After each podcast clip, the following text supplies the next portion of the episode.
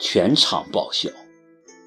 我觉得很无聊，站起身连招呼也懒得打，就自顾出了门。高鹏追了出来，跟我吵，说我没给他面子。我说我给你面子，谁给我面子？高鹏骂了句：“你有病啊！玩得起就玩，玩不起就拉倒，拉倒就拉倒。”我头也不回地打了辆车，绝尘而去。我不想回家，就独自进了家酒吧。这家酒吧还是高鹏带我去过的，里面空气很差。灯光暧昧，烟雾弥漫中，男男女女或窃窃私语，或高声浪笑。我坐到吧台前，叫了杯酒，自顾喝了起来。我出来的时候已经是深夜，打了辆车回彼岸春天。开始还不觉得怎么样，在车上一颠簸，我的头就昏得连路都看不清了。我摇摇晃晃地往莫愁居去，来到湖边的岔路口，头更昏了，根本搞不清哪栋是莫愁居，因为湖边的三栋房子样子都差不多。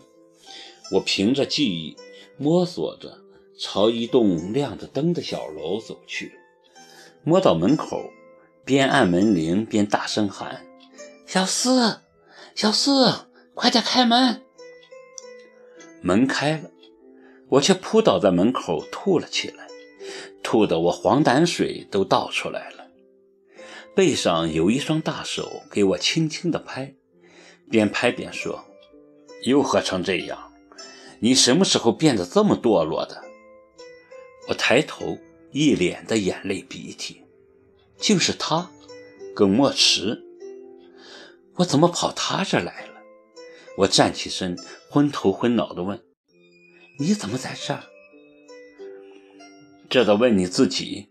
耿墨池扶住我说：“拜托，送送我回家，我看不清路。你这个样子能回家吗？”耿墨池不由分说就把我拽进屋，我踉跄几步，一头栽倒在客厅柔软的沙发上。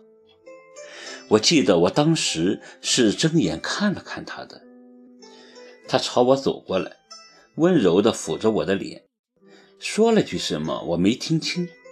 我推了推他，然后就什么都不知道了。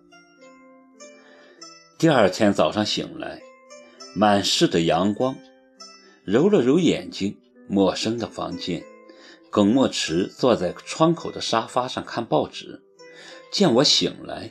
就合上报纸说：“你醒了，起来吃点东西吧。”我怎么在这儿？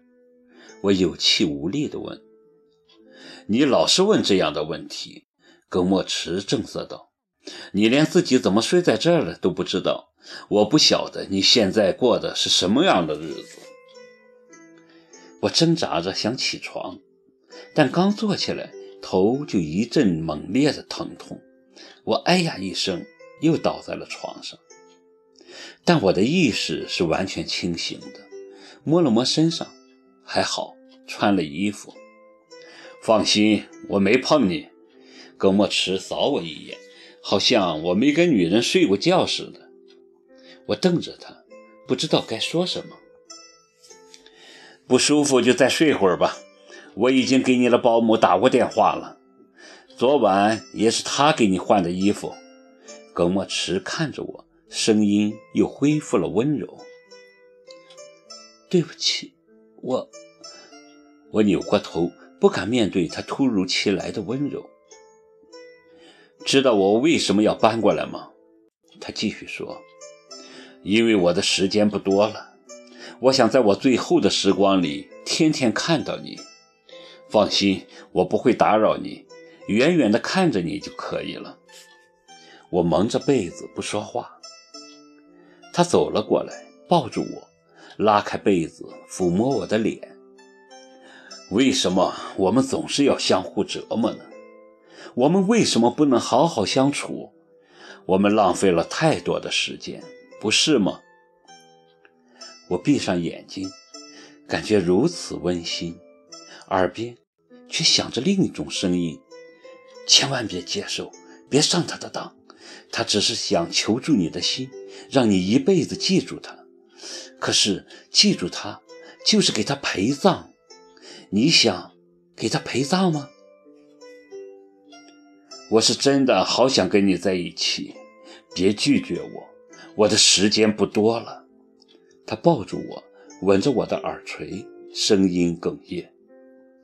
我们不要再浪费时间了，陪我考，陪着我好吗？